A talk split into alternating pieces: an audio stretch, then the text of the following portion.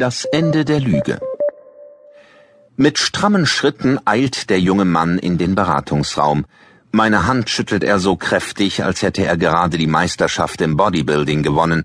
Lässig plumpst er in den Sessel, und noch während sein Körper vom Aufprall vibriert, formuliert er sein Ziel. Ich möchte so schnell wie möglich einen Chefposten ergattern. Sagen Sie mir einfach, wie das geht.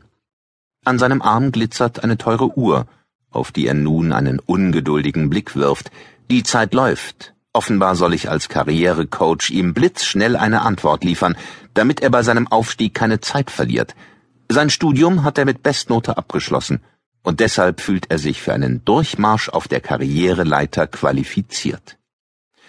Aber wie stellt er sich die Berufswelt eigentlich vor? Welche heimlichen Spielregeln, welche Rezepte für den Aufstieg malt er sich aus?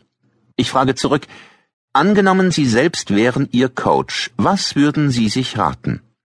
Ein Lächeln huscht über sein Gesicht, sein Oberkörper strafft sich, als würde er in dem Sessel wachsen.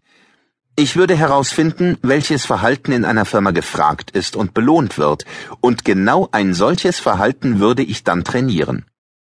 Was würde das konkret bedeuten? Zum Beispiel beim Bewerben. Dass ich mir Eigenschaften nachsage, die eine Firma sich von mir erhofft, da brauche ich mir doch bloß die Stellenausschreibung anzusehen. Wenn Sie sich also bei einem Konzern bewerben, der international orientierte Mitarbeiter sucht, dann stellen Sie sich als Kosmopolit dar? Und wenn Sie bei einer Firma anklopfen, die regional orientierte Mitarbeiter bevorzugt, dann geben Sie den Lokalpatrioten? Er strahlt. Richtig. Karriere ist doch wie Evolution. Wer sich seiner Umwelt nicht anpasst, geht unter. Sie meinen, der Anpassungskünstler startet durch und der Ehrliche ist der Dumme? Sein Grinsen wird breit wie eine Banane. Exakt.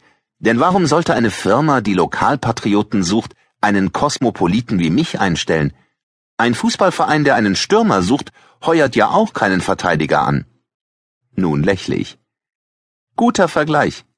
Lassen Sie uns einfach mal durchspielen, was passiert, wenn sich ein Stürmer als Verteidiger ausgibt. Wird er den Job bekommen? Der junge Mann zögert keine Sekunde. Klar doch. Wenn er nicht vorspielen muss, kann er sich die gefragten Eigenschaften nachsagen. Zum Beispiel, dass er pfeilschnell ist, einen guten Riecher für Chancen hat und mit beiden Füßen perfekte Torschüsse abfeuert. Aber ich denke, er ist ein Verteidiger. Dann bringt er diese Eigenschaften wahrscheinlich gar nicht mit. Er schüttelt mitleidig den Kopf. Das war doch gar nicht Ihre Frage. Sie wollten nur wissen, kriegt er den Job, und ich sage ja, sofern er sich gut verkauft. Ich schweige einen Moment und lasse ihn seinen Triumph auskosten. Dann frage ich, scheinbar naiv wie Inspektor Colombo, aber hat er damit schon Karriere gemacht? Oder hat er sich nur einen Job erschwindelt? Der junge Mann beginnt zu blinzeln. Offenbar macht ihn diese Frage unsicher. Erschwindelt ist ein hartes Wort. Er hat sich gut verkauft, und wer sagt denn, dass die Karriere nicht noch folgt? Ich sage das. Denn wenn ein Verteidiger nicht dort spielt, wo er seine Stärken hat, nämlich in der Verteidigung, sondern dort, wo ihm die Stärken fehlen, im Sturm, dann kann er seine Stärken gar nicht erst entfalten. Dann hat er sich in eine Position geschwindelt, in der er nur verlieren kann. Er senkt den Kopf wie ein Schüler, der eine schlechte Antwort gegeben hat. Seine Stimme klingt jetzt so dünn, dass er Mickey Maus synchronisieren könnte. Aber kann es nicht sein, dass der Trainer ihn später in den Sturm aufrücken lässt? Warum sollte er? Der neue Mitarbeiter hat ihm zur Begrüßung ins Gesicht gelogen. Mit so jemandem will man nicht arbeiten. Außerdem sucht er gar keinen Stürmer. Diese Arbeitsplätze sind besetzt, und da der vermeintliche Verteidiger noch in der Probezeit ist, wirft er ihn raus führt er meinen Satz zu Ende. Nach weiteren zehn Minuten sind wir uns einig. Eine nachhaltige Karriere gelänge ihm nur, wenn er vorher seine wahren Stärken herausfindet und nach einer Firma sucht, in der genau sein Typ gefragt ist.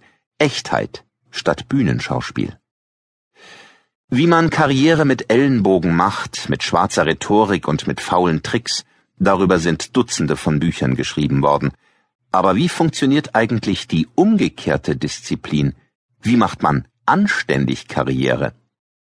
Dieses Hörbuch zeigt auf, dass der Pfad der Tugend sie nicht nur zu mehr Glück und Zufriedenheit führt, sondern auch zu mehr Erfolg im Beruf.